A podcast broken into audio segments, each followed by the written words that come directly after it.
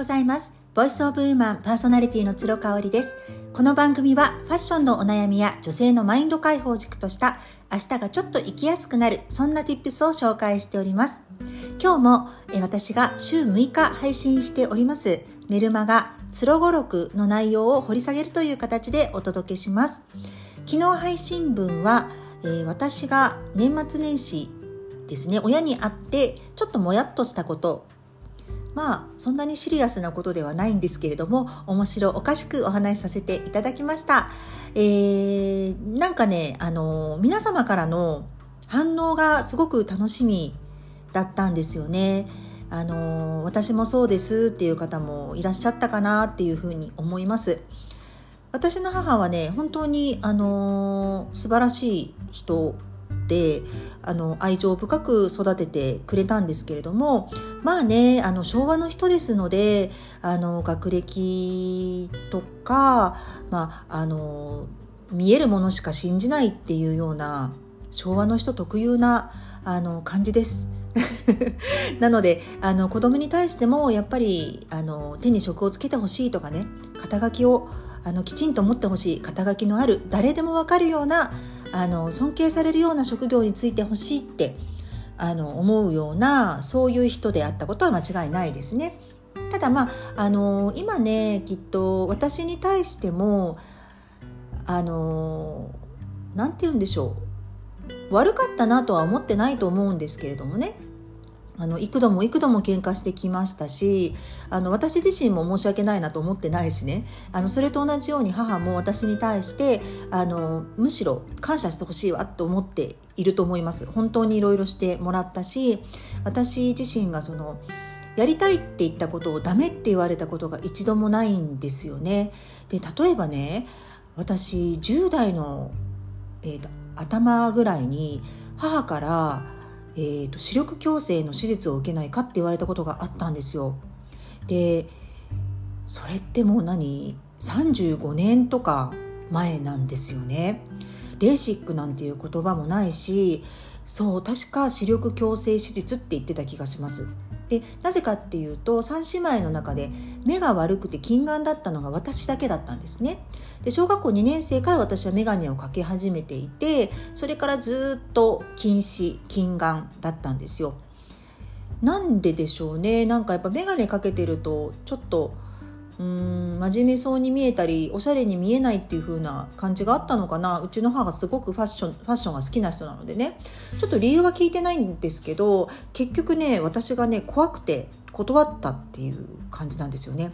ただ35年前の視力矯正手術って確かね50万ぐらいかかったと思うんですよ。だからあの今考えるとねそういうふうにしていろいろ考えてくれていたなっていうのを思い返すわけです。二十歳の時に私があの今までのその不摂生とか日焼けとかね、うん、そういう肌に良くないことをずっと続けてきたりとかあとはねあの、えーと、就職活動のストレスでね顔全体にねあの特に顎ら辺ですね下の顔の下の部分にもう吹き出物がね無数にできたことがあったんですよ。でそれまで私肌の状態結構よくって肌も強いしあの何をしても荒れないみたいなあの肌の状態だったにもかかわらず二十歳そうだね二十歳過ぎぐらいですね就職する直前に結構荒れてしまったことがあってねそれを母がまたすごい心配してくれてその時30万円したね今でいう美顔器をあの買ってくれたんですよ。しかも私と姉の姉の、ね、2台分。あのめちゃめちゃうちお金持ちなわけでもないですしそんな60万をね娘にポンと払えるはずがないんだけれども、まあ、母の中でおそらくあの女性は綺麗でいないとねっていうのがちょっとあったのかもしれないですね。その頃姉もニキビにずっと悩まされていたのでなんか便乗して買ってもらってましたね。そうそんなあのこんなでねそういうことをこう思い出すと私がしてもらったことをあしてもらいたいなと思ったことをしてもらえなかったことだけを思い出すんじゃなくてあのしてもらえたことこっちは期待してないけれども母の基準で娘にはこれをしてあげたいことってたくさんあったんですよね。それが私にあの伝わってないだけでそこをねなんかきちんとね思い出すようにしたっていうのは一つありますね。であのメルマガにも書いたんですけれどもインナーチャイルドのセッションを受けましたそれは関西に来てからで次男が1歳ぐらいの時なのでもうね8年前になると思いますで、えーと、東京のヒーラーさんの方と遠隔で、えーと、と Zoom がなかったのでうんとなんかパソコンでやったと思うんですよねで2度ほどセッションをしていただいてねあの詳しくねどういうことをしたのかっていうのがちょっとおぼろげなんですけれどもそこでそのセッションを通じて私が得た真実は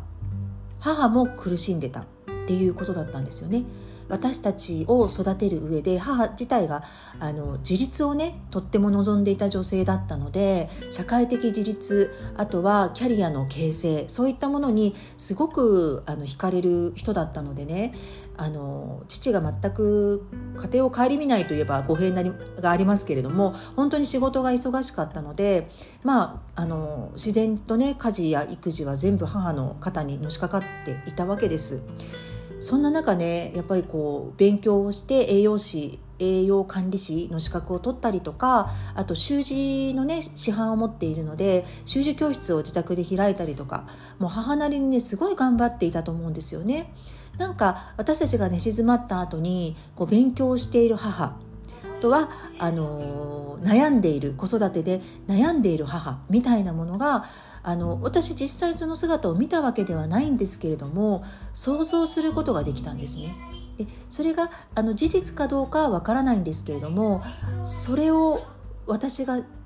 て真実だと思い込むことで世界が変わったんですよね。今まで見ていた世界が180度変わったっていうことがありましたなのでねあの今皆さんが見ているあの世界って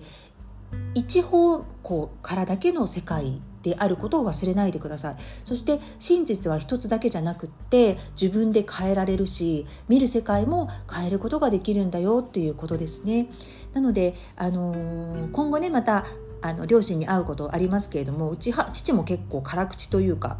あの私結構喧嘩をしてきた